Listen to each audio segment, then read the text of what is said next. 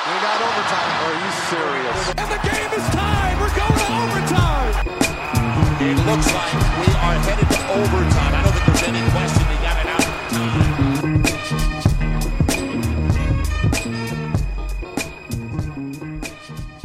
Servus, hallo, liebe Basketballfreunde zu einem Overtime-Spezial. Heute mit mir Marcel. Äh, der Simon ist leider heute nicht am Start. Dafür habe ich einen anderen Gast hier. Äh, Servus und Hallo nach München. Jan Jagler, hallo. Jo, hi. Danke, dass du dir äh, Zeit genommen hast für, für Overtime. Ähm, hast jetzt, ja, man kann sagen, viel Zeit in deinem Karriereende, viel Zeit sei jetzt mal dahingestellt. Ähm, ist alles gut bei dir? Ja, alles super, alles geht bestens. Äh, du hast ja jetzt vor, vor ja, knapp einem Jahr dein Karriereende bekannt gegeben. Ähm, wie siehst du zurück, wenn ich fragen darf, so auf, deine, auf deine Karriere? Ja, eigentlich bin ich ganz stolz auf die ganze Sache. Ähm, ich glaube, das äh, kann man sicherlich noch besser machen, aber es geht auch sicherlich schlechter. Von daher, ich bin, glaube ich, eigentlich ganz zufrieden mit dem, wie es wie es gelaufen ist. Äh, war eine tolle Zeit, war eine schöne Zeit. Äh, ganz viele tolle Leute kennengelernt. Ich glaube, das ist somit das Wichtigste aus der ganzen Situation. Und ähm, ja, ich glaube, also ich kann nicht so viel bemängeln. Klar, jeder hat, glaube ich, so ein, zwei Situationen in seinem Leben, wo er sagt, naja, da hätte man vielleicht anders reagieren können oder das wäre vielleicht, hätte anders laufen können. Aber ich glaube, im Großen und Ganzen bin ich wirklich sehr zufrieden damit. Gibt es da ein explizites Beispiel, weil du gerade sagtest, ähm, so andere Sachen hätten vielleicht besser laufen können. Gibt es da vielleicht ein Beispiel, was, was du jetzt so zurückblicken, was du ein bisschen, ein bisschen wehmütig zurückblickst?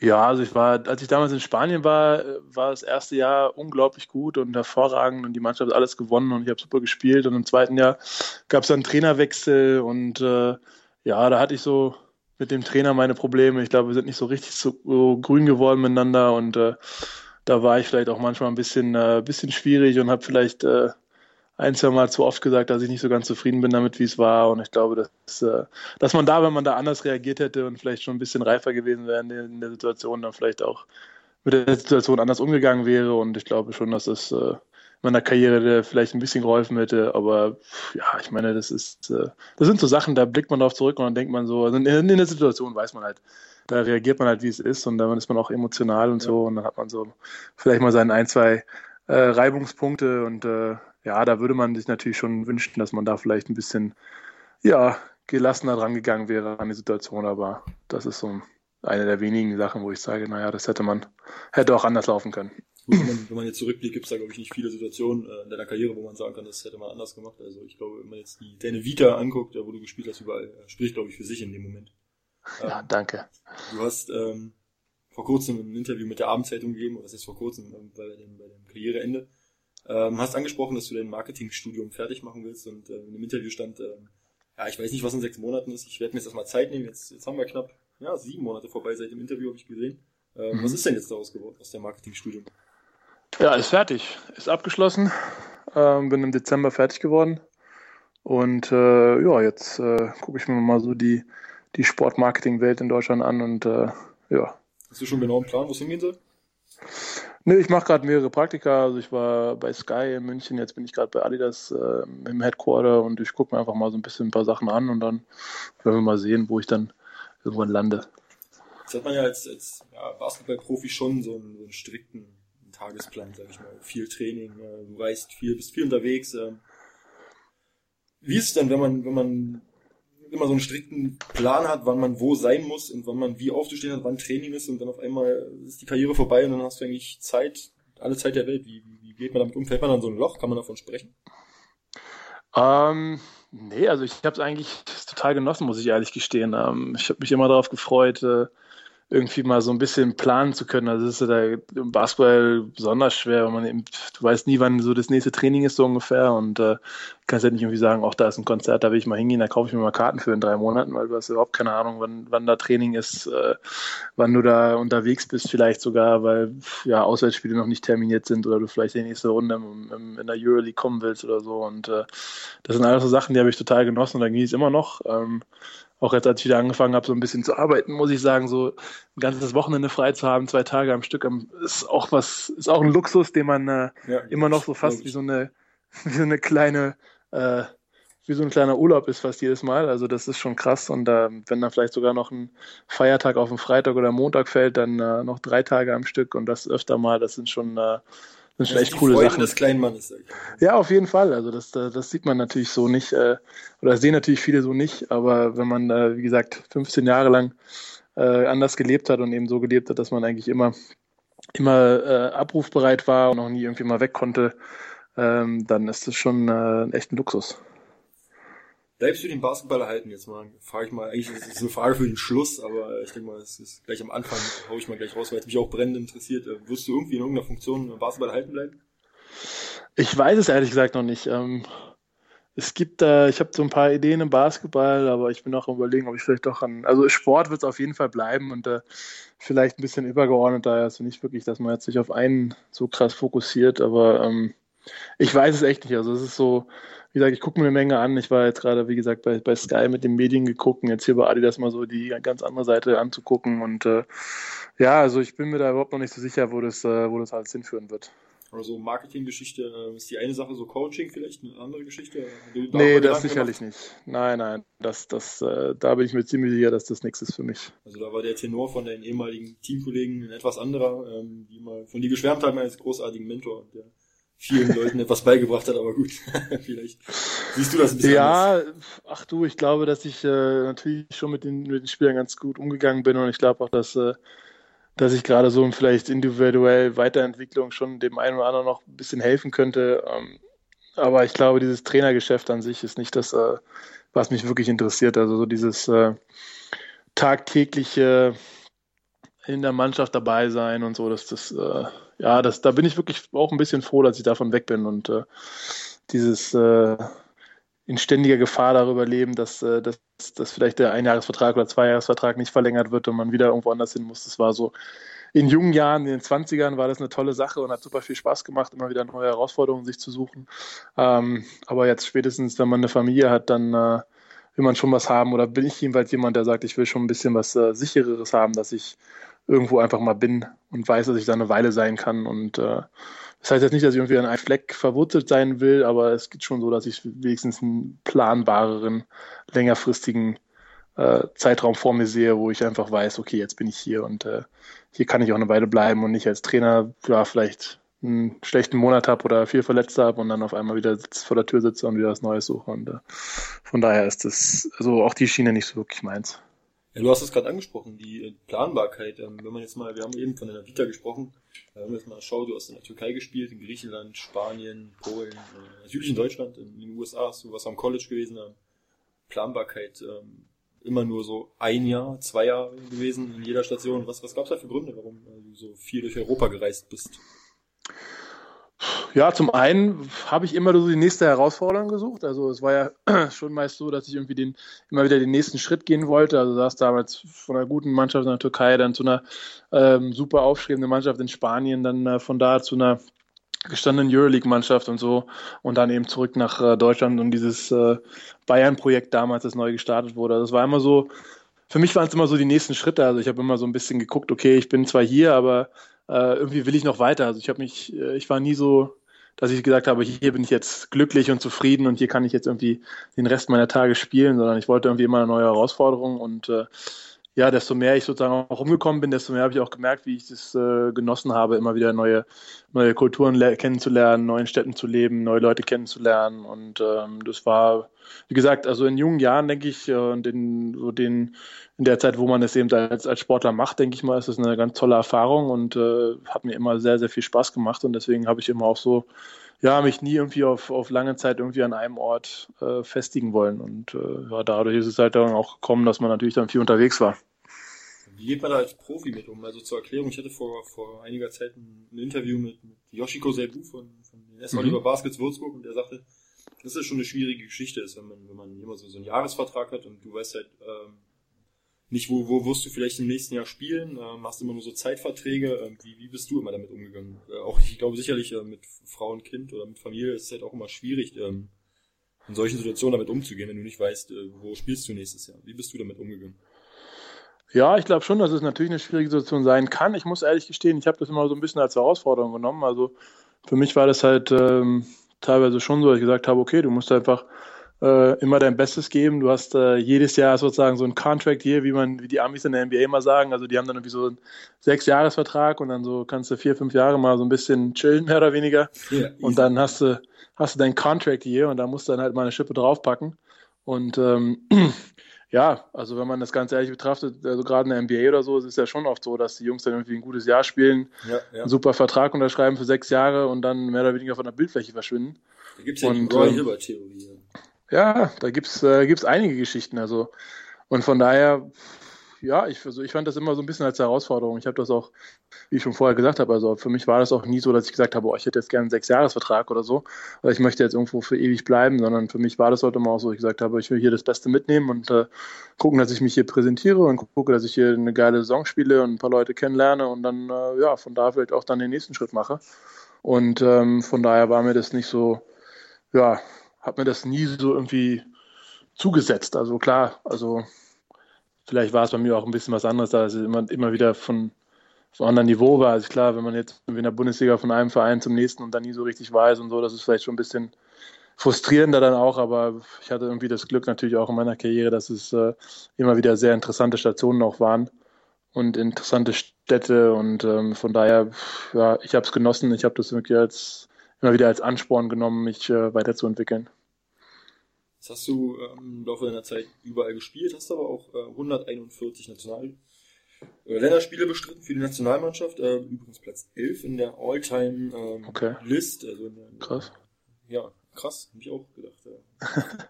also vor Steffen Hamann und den ganzen äh, Legenden, sage ich mal, also Platz 11 in der All-Time List. Ähm, ah. Gibt es da eine schönste Erinnerung in der Nationalmannschaft, die du hast?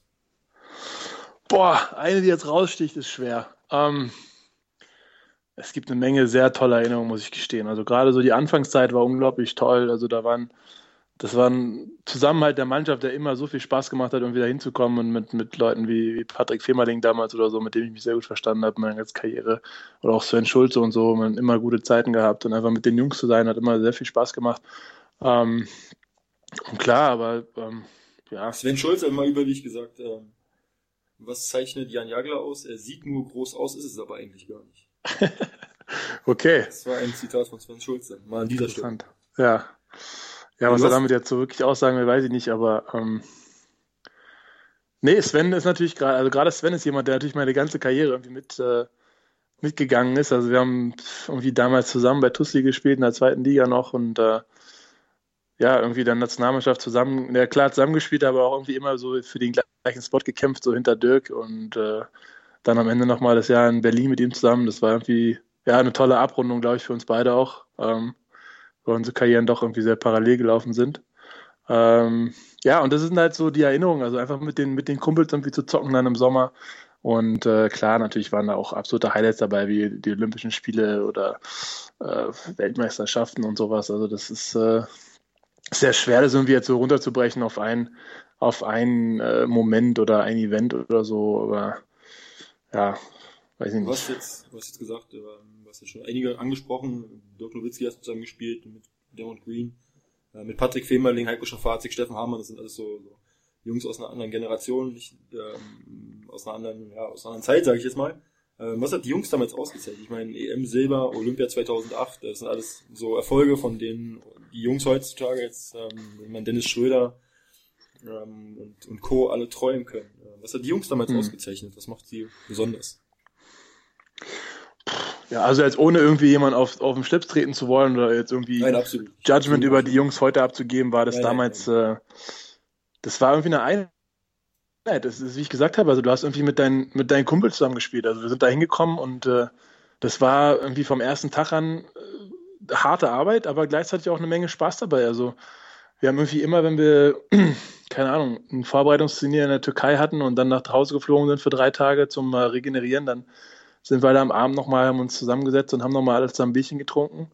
Und äh, da saß dann aber auch, weißt du, da saßen dann alle zwölf am Tisch. Da war dann keiner, der irgendwie gesagt hat, ach, ich gehe jetzt mal oder ich mache jetzt nicht oder ich mache mein eigenes Ding oder so, sondern das war dann wirklich, dass dann, dann saßen alle zwölf zusammen und haben ein bisschen gequatscht und haben ihnen Spaß gemacht und äh, das war halt auch drumherum irgendwie ja, das war einfach so eine Einheit und das hast du auch aufs Feld gekriegt. Also das war auch so, dass da, da war, da brauchtest du keinen großen Leadership und keinen großen äh, Ansagen vom Trainer, sondern da war klar, pass auf, das passiert jetzt. Und der Trainer hat gesagt, das haben wir im Trainingslager haben wir gearbeitet und Bauermann hat gesagt, so und so spielen wir und das war klar. Und da hatte jeder an einem Strang gezogen und da hat sich jeder versucht, da ja, unterzuordnen, äh, im Team zurechtzufinden. Und da, da gab es keine, ja, keine Egos, keine Allüren. Das war einfach, Jungs, wir sind jetzt hier, wir haben jetzt hier zwei Monate Zeit, irgendwie was Großes zu schaffen.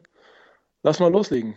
Und äh, das war, das hat diese Zeit irgendwie damals ausgezeichnet. Und das ist natürlich auch, warum die Jungs teilweise so erfolgreich waren und eben auch diese Medaillen und diese Erfolge dann gefeiert haben. Eine Geschichte, ähm, die mir im, ja, im Hinterkopf geblieben ist von dir. WM 2010 gegen Serbien, reicht das, wenn ich das äh, so aufzähle, oder brauchst du noch mehr? Verrückter Dreier von dir am Ende des Spiels, daran kannst du dich sicherlich erinnern, oder? Ja, da kann man, an sowas kann man sich natürlich doch erinnern am Ende, ja. Das ähm, ist natürlich klar. Frank Buschmann ist äh, während, während des Spiels äh, am Mikrofon, er hat das Spiel kommentiert für Sport 1 damals. Ähm, ja, ist fast vom Stuhl gefallen äh, beim Jagler Jagler brüllen. Wie hast du die Szene, wie hast du die Szene damals erlebt? Wie war es für dich damals, den, den, den entscheidenden Dreier in der, ja, zum, zum zur Fünf-Punkte-Führung, zum Sieg gegen, ja. gegen Serbien äh, zu treffen? Ähm, ja, das war natürlich, das war äh, für mich natürlich eine besondere äh, WM auch. Also das äh, da habe ich wirklich ähm, auch irgendwie in der Zeit einfach einen geilen Basketball gespielt. Ich habe mich einfach gut gefühlt. Ich habe echt fast alles getroffen.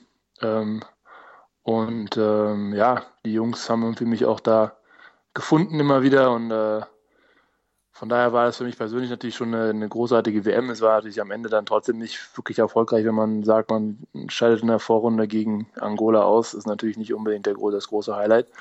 Ähm, ja, der Wurf an sich, was nochmal zu sagen? Ich meine, es ist äh, drei Sekunden auf der Stadtlag, du kriegst den Ball in die Hand, machst einen Dribbling und wirfst den Ball Richtung Korb. Und äh, ja, ich meine, als Schütze oder ich weiß nicht, vielleicht bin ich da auch besonders, aber ich habe immer, auch im Training immer sehr gerne viele verrückte Würfe genommen und äh, ähm, ja, von weit draußen und äh, ich will nicht sagen, ich habe das trainiert, aber man hat schon, man hat, hat auch aber, im Training ab und zu mal so einen getroffen. Naja, aber es schien so ein bisschen, äh, das ist so ein bisschen Nowitzki-Schule. Zumindest so hast du aus. Äh, das Knie nach außen gestreckt, äh, nach hinten fallend, also da, da war schon viel Nowitzki drin zu sehen, glaube ich, in dem Wurf.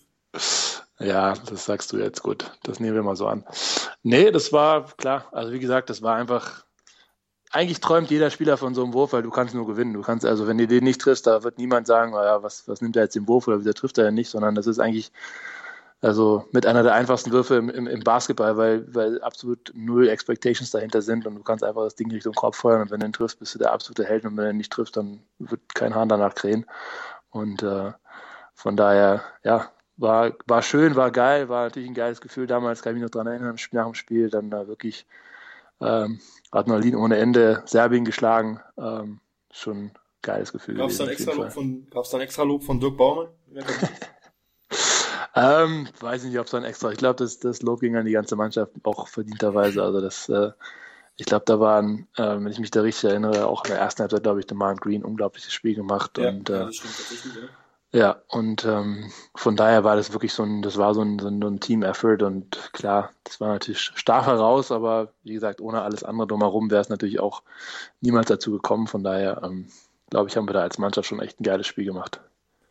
Kommen wir ein bisschen zur Diskussion jetzt, äh, was die Nationalmannschaft jetzt aktuell gerade so bewegt. Ähm, vielleicht hast du es auch mitbekommen, die Diskussion um Nowitzki und, und Dennis Schröder. Ähm, wie, wie hast du das verfolgt? Dass ähm, Dennis Schröder, die, die meisten sind der Meinung, Dennis Schröder kann dieses Team nicht anführen oder, oder er wird nie der Leader sein, der, der Nowitzki mal war. Wie, wie hast du die Diskussion wahrgenommen? Oder also ich, du das? Ich würde das ein bisschen differenzierter sehen. Also zum einen ähm, muss man natürlich auch ganz klar sagen, dass, äh, dass Coach Fleming und, und Dirk beide im Vorfeld der EM gesagt haben, dass, äh, dass, dass äh, Dennis der Leader sein soll, dass Dennis der Anführer sein soll. Ähm, wenn man natürlich einem weiß nicht, wie alt ist er mittlerweile, 21-Jährigen so eine Verantwortung aufdrückt, irgendwo auch, ähm, dann bin ich der Meinung, da muss man halt auch mit den Fehlern leben. Ne? Also ich glaube, das ist, äh, ist noch kein Junge vom Himmel, gefallen und hat eine, eine, Mannschaft in der Europameisterschaft angeführt. Und ich glaube, da kann man jetzt im Nachhinein irgendwie nicht äh, ihn jetzt groß für verantwortlich machen und sagen, naja, er hat es nicht geschafft, sondern ich glaube, man hat versucht, ihm diese Rolle zu geben und ich glaube, das ist natürlich auch richtig, weil er langfristig diese Rolle ausführen muss. Aber ich glaube nicht, dass man jetzt ähm, ihm irgendwie ja jetzt da einen Strick draus drehen sollte und sagen wollte, ach nee, das hat er nicht gut gemacht oder ich glaube einfach, dass er dafür mit 21 einfach noch gar nicht bereit sein kann. So, da ähm, das ist das Erste. Das Zweite ist natürlich auch, dass man sagen muss, dass äh, die Zukunft natürlich eher derjenige sein muss, der diese Rolle übernimmt und da natürlich auch in diese Rolle auf jeden Fall reinwachsen muss und noch äh, sich entwickeln muss in dieser Rolle. Ähm, aber gleichzeitig wird er auch natürlich ein ganz anderer Leader sein, als Dirk es jemals gewesen ist. Also Dirk ist jemand, der hat keine großen Sprüche gemacht, der hat keine großen Reden geschwungen, sondern Dirk ist aufs Feld gegangen und äh, war der Erste, der in der Halle war und der Letzte, der gegangen ist und ähm, brauchte nicht wirklich reden. Also das war, wie ich schon vorhin gesagt habe, das waren natürlich auch Generationen und Spieler, die einfach da waren und einfach, einfach gespielt haben und einfach gemacht haben. Da gab es keine großen Diskussionen, da gab es keine großen Ansagen, das lief einfach. Ähm, und Dennis, glaube ich, ist in einer Generation, wo er natürlich viel äh, ja, verbaler auch so eine Mannschaft lieben muss. Und das, das kommt mit dem Alter, das kommt nicht mit, mit 21. Das äh, das können wir in zwei, drei, vier Jahren hoffen, dass er da ankommt und wirklich dann der Leader ist, der vom Kopf her auch dann so weit ist, zu sagen, ähm, wie es funktioniert und wie es läuft und dann eben, ja, klar, spielerisch natürlich äh, die, die, die Anführerrolle übernimmt, aber eben auch äh, vom Kopf her und vom, ja, von der, von der Art, wie er dann sozusagen diese Mannschaft führen ja. wird und, und muss. Also ich finde die Diskussion ehrlich gesagt ein bisschen absurd, weil ich habe im Nach Nachhinein der EM noch ähm, einiges gesehen von ihm, ähm, Vergleiche mit Tony Parker und es. Ich glaube, es gab noch nie einen 21-Jährigen, der, der im Scoring unter den Top 3 waren und, und war einer der besten äh, Assistgeber, ähm, die eine, die beste Defense gespielt, wenn du überlegst, äh, spielt gegen Theodosic und spielt eine richtig gute Verteidigung. Also das ist schon für einen 21-Jährigen auf jeden Fall eine Ausnahme. Und ich denke, Deswegen finde ich die Diskussion auch ein bisschen absurd, weil ich denke, dann die Rolle, wie du gerade sagtest, muss halt noch hineinwachsen. Ja, ja. ich denke absolut. Also ich glaube, ich würde ihm jetzt auch nicht sagen, ich würde auch nicht, also ich bin auch nicht der Meinung, dass er eine her hervorragende EM gespielt hat. Also natürlich hat er gescored und hat alle möglichen Statistiken gemacht, aber letztendlich ist er natürlich ein, ein Point Guard, der natürlich die Mannschaft auch führen muss. Und ich glaube, da fehlt natürlich noch, also ich glaube, dass er ein hervorragender Einzelspieler ist, da brauchen wir nicht drüber diskutieren. Ähm, dass er scoren kann, da brauchen wir nicht drüber reden. Dass er passen kann, darüber brauchen wir nicht reden. Dass er Defense spielen kann, darüber brauchen wir auch nicht reden. Es geht nur darum, sozusagen, er wird derjenige sein, der ähm, die Mannschaft führen muss. Und er muss halt auch irgendwann sehen, wann muss ich scoren, wann muss ich passen, wann muss ich Defense spielen. Und da, da muss er, glaube ich, und da ist der Weg einfach noch sehr, sehr weit. Und dann eben auch sozusagen derjenige zu sein, wo die anderen hingucken. Also er muss, und genau das ist eben das, was ich meine, wenn er wenn er scoren muss, dann muss er scoren, aber er muss halt auch selber wissen, wann er muss, muss er seine Mitspieler einsetzen, wann muss er einen Bensing finden oder wann muss er einen Tibor Pleiss den Ball immer wieder in den Post geben, damit eben auch die beiden oder wer auch immer dann kommt, im Spiel involviert ist. Und da fehlt halt einfach noch eine ganze Menge, aber da ist er eben erst 21. Also als 21-Jähriger, tut mir leid, aber da ist kaum jemand, der, der das kann, sondern als 21-Jähriger bist du da und versuchst dich selber zu etablieren. Und ja. da ist normalerweise sind dann zwei, drei Ältere um dich herum, die, ähm, die dann für dich da sind und sagen, pass auf, äh, jetzt mal ein bisschen ruhiger und jetzt kriegst du den Ball mal nicht, jetzt spielst du mal nur Defense für zwei Angriffe und dann gucken wir wieder, dass wir den Wurf kriegen so. Und, und, und das muss er eben selber jetzt auf, das muss auf einmal von ihm kommen. Und das, das können wir, glaube ich, in diesem, diesem Alter von ihm noch nicht erwarten, dass er da wirklich diese Mannschaft so führt, sondern ähm, da muss er reinwachsen, da müssen auch die Leute um ihn herum wirklich drauf aufpassen. Also da müssen A, natürlich in Atlanta oder wo er in den nächsten Jahren spielen wird, müssen da Leute um ihn herum sein, die ihn da ranführen. Und dann ist es natürlich auch wichtig, dass er starken Trainer wie Fleming an seiner Seite hat, der ihm dann auch sozusagen immer wieder zeigt, so jetzt und dann nicht. Und ähm, weiß nicht, vielleicht hat man da ihm im Vorfeld dieses Jahr, glaube ich, schon ein bisschen zu viel Verantwortung vielleicht aufgebürdet, eben dass Nowitzki äh, sagt, er ist derjenige, welcher und ähm, von daher, ja, glaube ich, dürfen wir uns da nicht drüber beschweren, sondern wir müssen einfach sagen, der Junge ist ein Ausnahmetalent und äh, wir müssen einfach alle hoffen, dass er sich weiterentwickelt und dass er gerade seine Leadership-Fähigkeiten einfach weiter, weiterführt und weiterentwickelt.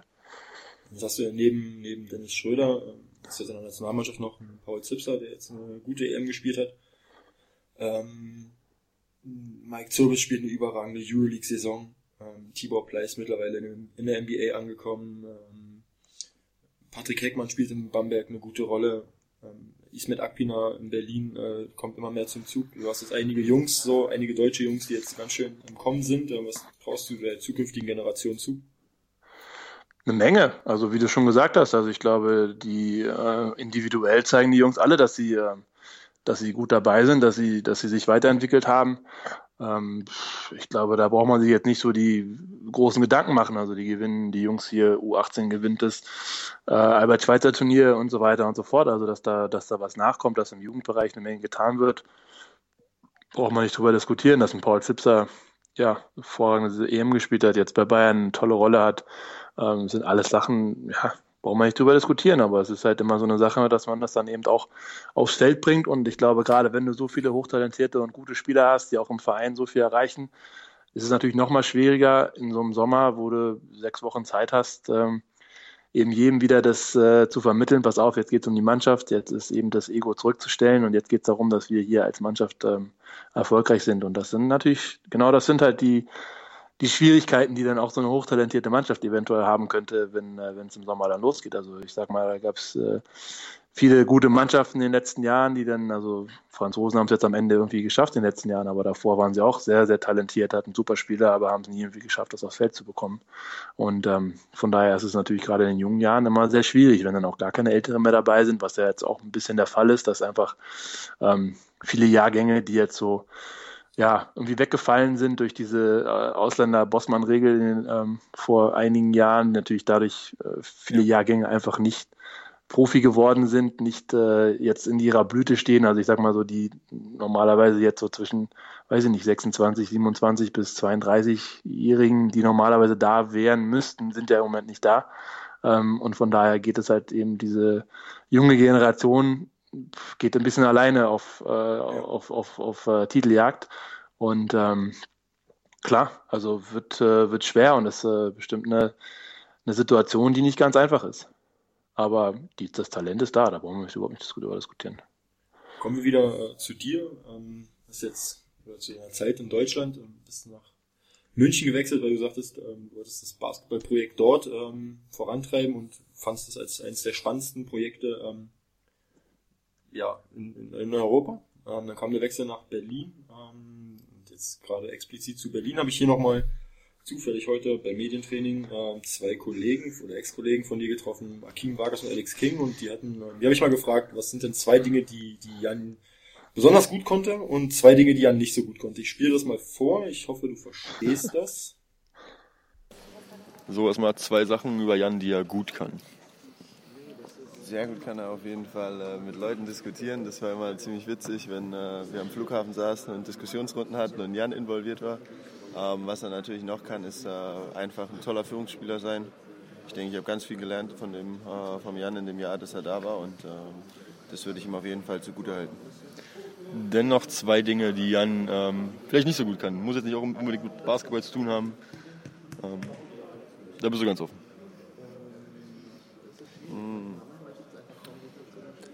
Ich würde sagen, auch wenn er das vielleicht nicht gerne hört, aber äh, er wirft schlechter als ich und seine Athletik würde ich ihm ankreiden. seine Athletik.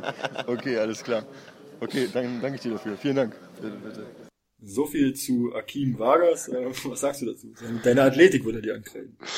Naja, ich glaube, da brauche ich nicht drüber diskutieren. Also das äh, hat selbst Nakim gesehen, dass ich da nicht der Begabteste bin. Ich glaube, das hat fast jeder andere, der mich jemals ein Basketballspiel gesehen, auch gemerkt. Ähm, von daher, ja, muss ich eigentlich am Ende fast stolz sein, dass ich es trotzdem geschafft habe, einigermaßen gute Karriere hinzulegen, obwohl ich kaum laufen und springen konnte. ähm, ja, aber sonst, äh, ja, ich glaube, er hat mit den Sachen recht. Ob er jetzt besser wirft als ich, da müssen wir nochmal drüber diskutieren. Aber. Kann man ja mit dir besonders gut, sagt er. aber sonst, ja, nee, klar, auf jeden Fall. Äh, cool. Stimme Nummer zwei, ähm, Alex King. Zwei Dinge, die Jan richtig gut gemacht hat. Als sein alter Teamkamerad, was du jetzt noch von ihm weißt. Ähm, er konnte sehr gut Dreier schießen. Ja. Und, sehr überraschend, was viele nicht gedacht haben, er konnte sehr gut so eine Offensiv-Rebounds machen. Offensiv-Rebounds, okay. Jetzt nochmal zwei Dinge, die Jan nicht so gut konnte. Vielleicht auch nicht unbedingt was mit Basketball. Achso, nicht, was es nicht gut konnte? Doch, was, erst was er gut konnte, so, hast okay. du ja, wunderbar gemacht. Okay. Und jetzt äh, nochmal zwei Dinge, die er nicht so gut konnte. Nicht so gut konnte? Akim auch ganz, ganz unverschlüsselt hat über seine Athletik gesprochen. Ja, seine Athletik. ähm, was noch?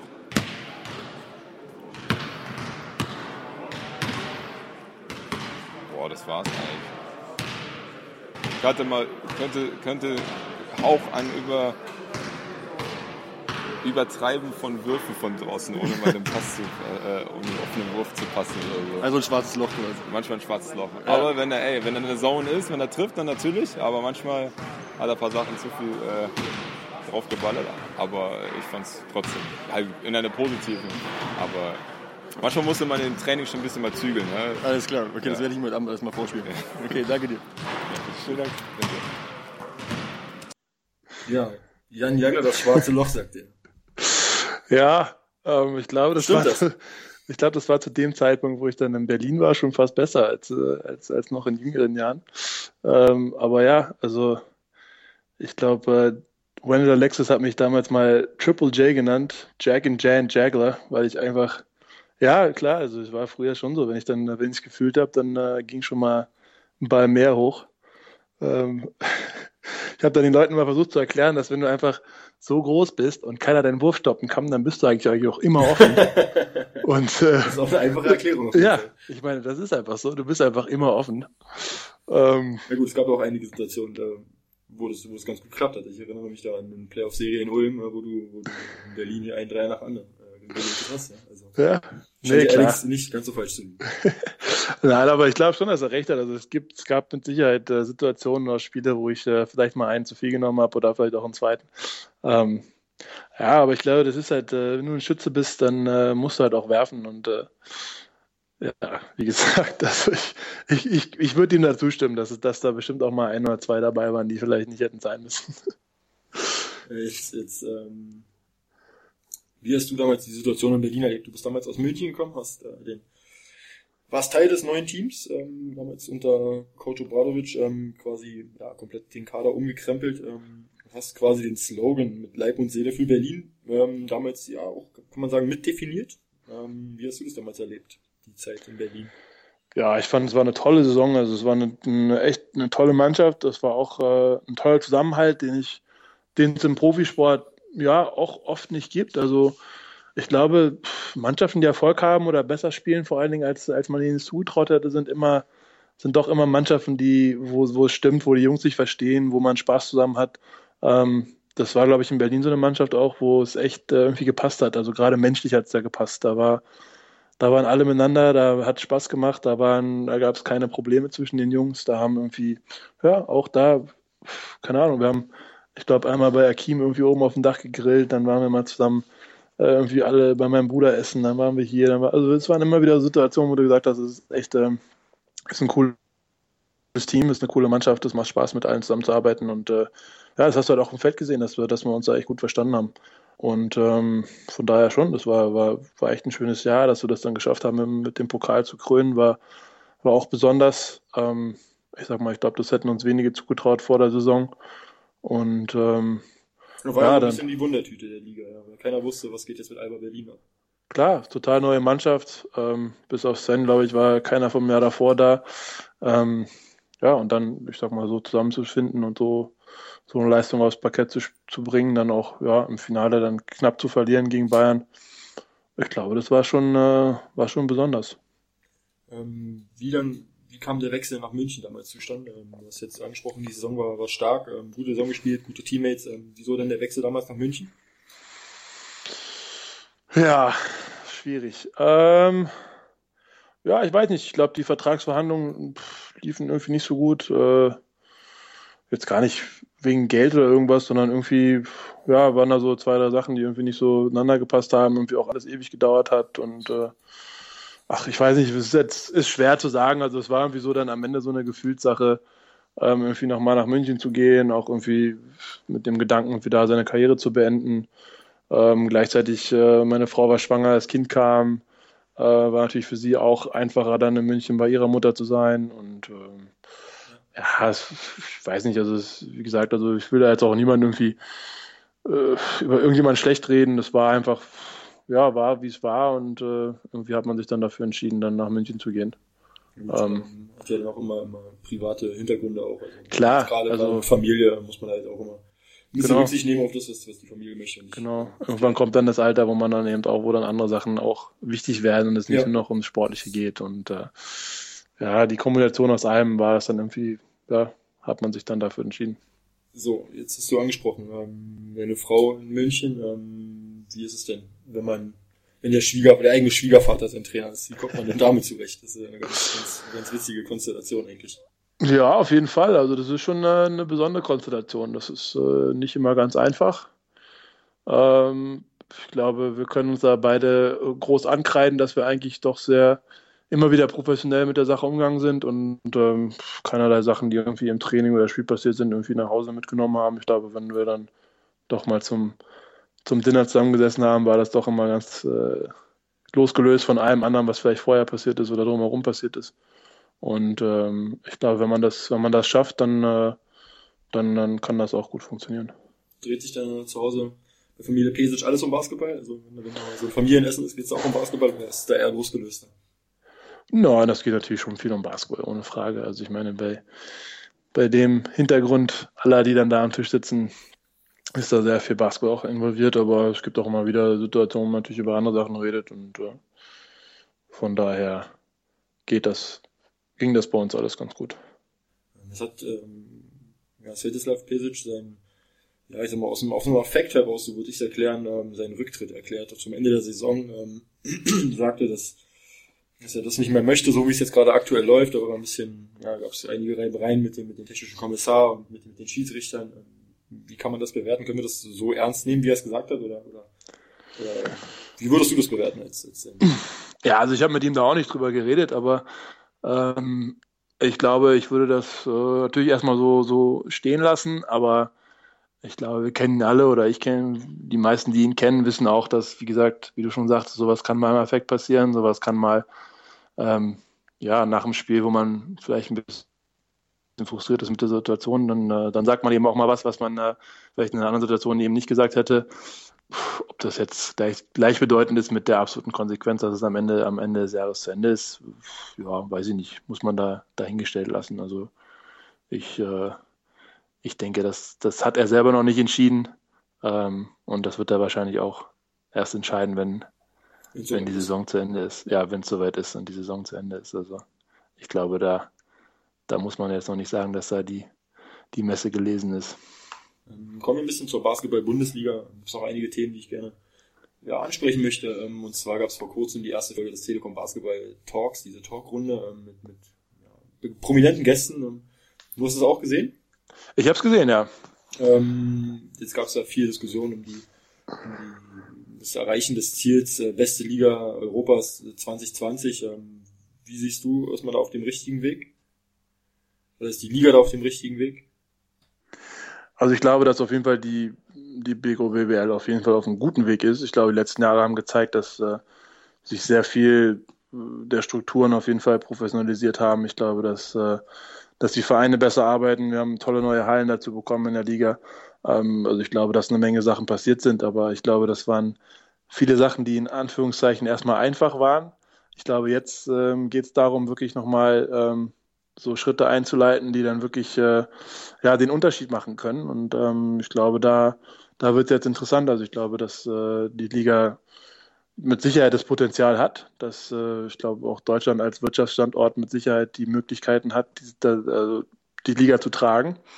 Und ähm, jetzt geht es aber trotzdem darum, denke ich mal, eine Menge, eine Menge zu tun, damit diese Liga eben ähm, ja, in der Professionalität weiter wächst, dass, äh, dass, dass äh, mehr, mehr Wirtschaftskraft hinter den, den Vereinen kommt, damit sozusagen dann auch wirklich die großen Mannschaften angegriffen werden können und dass dann eben mal eine Mannschaft wie ja, Bamberg, Bayern, Alba eben eben mal es schafft, in die Playoffs zu kommen in der Euroleague und dann vielleicht auch äh, mittelfristig mal ein, Euro, Euroleague Final Four zu spielen. Naja, und wenn du 2020 die Beste sein willst, dann musst du natürlich rein theoretisch auch irgendwann mal die Euroleague gewinnen. Und ähm, klar, also ich meine, Bamberg zeigt, dass, äh, dass, sie, einen, dass sie einen Riesensprung gemacht haben ähm, in, in diesem Jahr in der Euroleague. Und ähm, ja, wenn sie das fortsetzen können und dann noch eine zweite Mannschaft vielleicht sich da etabliert dahinter und da mit, mitzieht, dann ähm, warum nicht?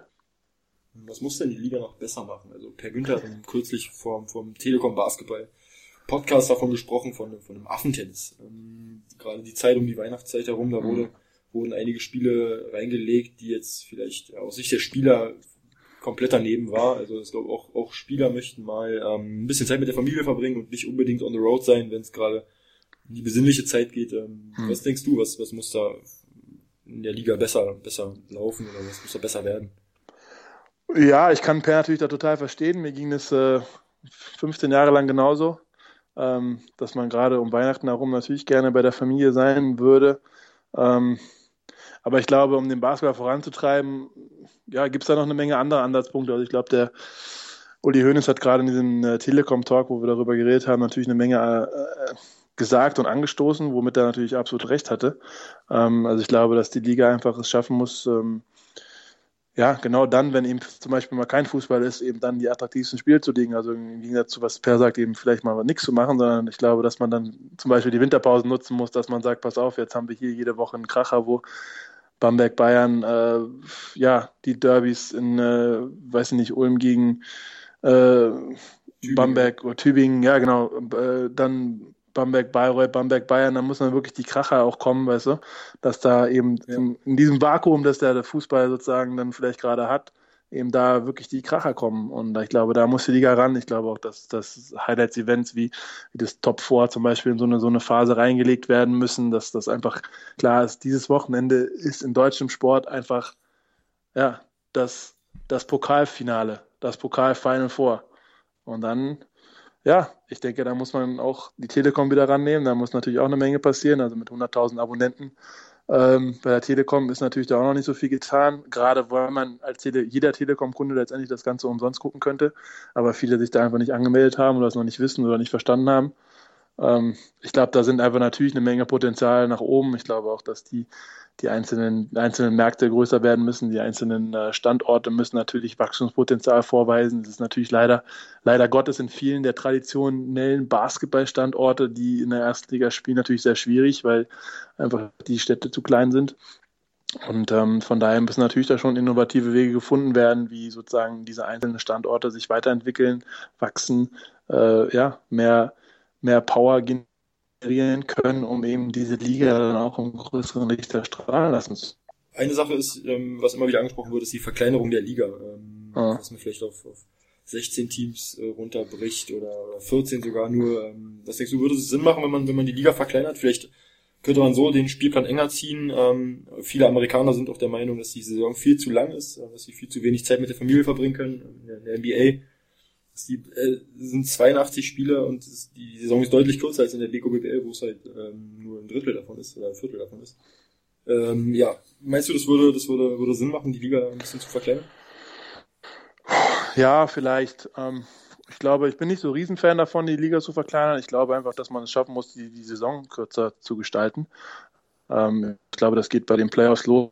Also ist teilweise sehr abenteuerlich, wenn irgendwie ja, eine Mannschaft zum Beispiel 3-0 gewinnt oder selbst wenn alle Mannschaften 3-0 gewinnen würden in einer Runde und dann einfach ist einfach ja, zehn Tage lang kein, kein Spiel, da vergessen Leute, dass die Playoffs sind. Ja? Also eine NBA ist da jeden Tag ein Spiel. Da gucke ich jeden Tag, da ist jetzt ist die NBA Playoff-Phase und dann läuft jeden Tag ein Spiel im Fernsehen. Und die BBL schafft es irgendwie nicht da, ja, das zu verkürzen, das zu verkleinern, zu sagen, pass auf, wir spielen zack, zack, zack, Travel Day, Game, Travel Day, Game. Und dann, ich glaube, aber das ist ja auch was, was Playoffs ausmacht, dass einfach da das richtig abgeht, dass es da jeden Tag zur Sache geht, dass da jeden Tag, also wenn ich da drei Tage, vier Tage Pause habe, dann denke ich manchmal, das ist ja, ich habe ja mehr Pause in den Playoffs, als ich teilweise in der Saison hatte zwischen zwei Spielen. Ja. Und das kann ja einfach nicht sein. Also ich glaube, da ist ein Ansatz, wo man auf jeden Fall noch intensiver diesen Basketball forcieren kann. Ähm, ich glaube auch, dass man, ja, also man muss eine feste Fernsehzeit finden, denke ich mal. Also ich muss, die Spanier zum Beispiel spielen äh, Sonntagmorgen um 12.30 Uhr und da ist einfach in Spanien ist klar, um 12.30 Uhr am Sonntag, wenn ich nach dem Frühstück mit der Familie, dann gucken wir, Basketball. gucken wir Basketball. Ja. Und ähm, ich glaube, das ist natürlich ein Ansatz, den, den die Liga auch weiter, weiterführen muss und da wirklich es schaffen muss, irgendwie eine, eine Zeit zu etablieren, wo jeder weiß, oh, heute ist Basketball, heute ist Basketballtag, jetzt um die Zeit. Ähm, ja, und da gibt es natürlich eine Menge Ansätze. Also wie gesagt, also ich, ich wiederhole da auch, glaube ich, viele Sachen, die der die der Uli Hoeneß schon gesagt hat, aber wie gesagt, wenn man das gesehen hat, der, der man weiß, wovon er redet und der weiß auch, was äh, ja, was in der Situation sozusagen auch richtig ist und gerade in dieser Phase des Wachstums in dieser Liga einfach passieren muss. Ja, und das, äh, ja, das hört man ja von, von, von allen möglichen Stellen immer wieder, ja. immer häufiger, dass, dass die ja man zusehen muss, dass es feste, feste Zeiten ja, gibt, gerade auch, auch im öffentlich-rechtlichen Fernsehen. Vielleicht. Ja, gut. Ja, das ist natürlich, na klar, jeder würde am liebsten auf der ARD laufen. Ich meine, dass das im Moment vielleicht utopisch ist, ist auch klar, aber ähm, trotzdem muss man natürlich da trotzdem andere Wege schaffen, Leuten wirklich den, den, den Sport näher zu bringen. Und entweder muss, muss man es schaffen, diese Telekom-Plattform zu erweitern und größer zu machen und wirklich auch da das zu schaffen, dass die Leute wissen, was da los ist und wann, wie, was passiert und dem auch mehr Abonnenten du dazu bekommst. Oder du musst halt auch mal gucken, dass du mal ein Spiel auf, ja, sei es Sport 1 oder Eurosport oder wo auch immer bringst, dass einfach Leute sagen, also ich, ich kann mich noch an letztes Jahr, glaube ich, so ein Spiel 5 Alba gegen Bayern im Halbfinale erinnern, wo alle gesagt haben, boah, das war eines der geilsten Spiele, das jemals gelaufen ist, aber ich hätte es auch gerne geguckt, konnte es aber nicht gucken. Ja, ja, tatsächlich. Wenn ich nicht in der Halle war, konnte das Spiel nicht sehen. Und ich, ich war in der Halle und das war wirklich eines der besten Spiele, was ich jemals gesehen habe. Und das war ja.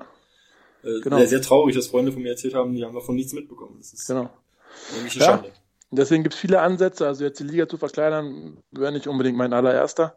Ähm, also ich glaube schon, dass es da viele interessante äh, Aspekte gibt und ich glaube, dass man da vielleicht lieber noch ein, noch ein weiteres Spiel in der Woche spielen kann ab und zu und dass man so natürlich die Saison einfach verkürzt. Also ich glaube auch, dass das, dass das zu lange ist. Also das, äh, das muss nicht sein, wie du schon gesagt hast. Also wenn die NBA es schafft, 82 Spiele in zwei Monaten weniger zu spielen, dann, äh, dann muss das auch für uns möglich sein, oder für die Bundesliga möglich sein, da die 34 zu spielen in, äh, in kürzerer Zeit. Also klar, auch wenn die Euroleague und was auch immer natürlich sich versucht zu, zu vergrößern und wenn jetzt noch die ja, mehrere Spiele während des Jahres die Nationalmannschaft kommen, ist natürlich auch nicht unbedingt einfacher, aber ich glaube schon, dass es da innovative Wege gibt. Also sei es die Russen spielen ein extra Spiel teilweise spielen in drei Ligen mit der VTB-Liga noch Euroleague und äh, russische Liga und so und die schaffen das auch, das unter einen Hut zu bekommen und ich glaube schon, dass das, dass das Möglichkeiten gibt, die man äh, da einfach auslöten muss. Ich glaube, dass das Wichtige ist, dass man einfach innovative Wege geht. Also ich glaube, dass man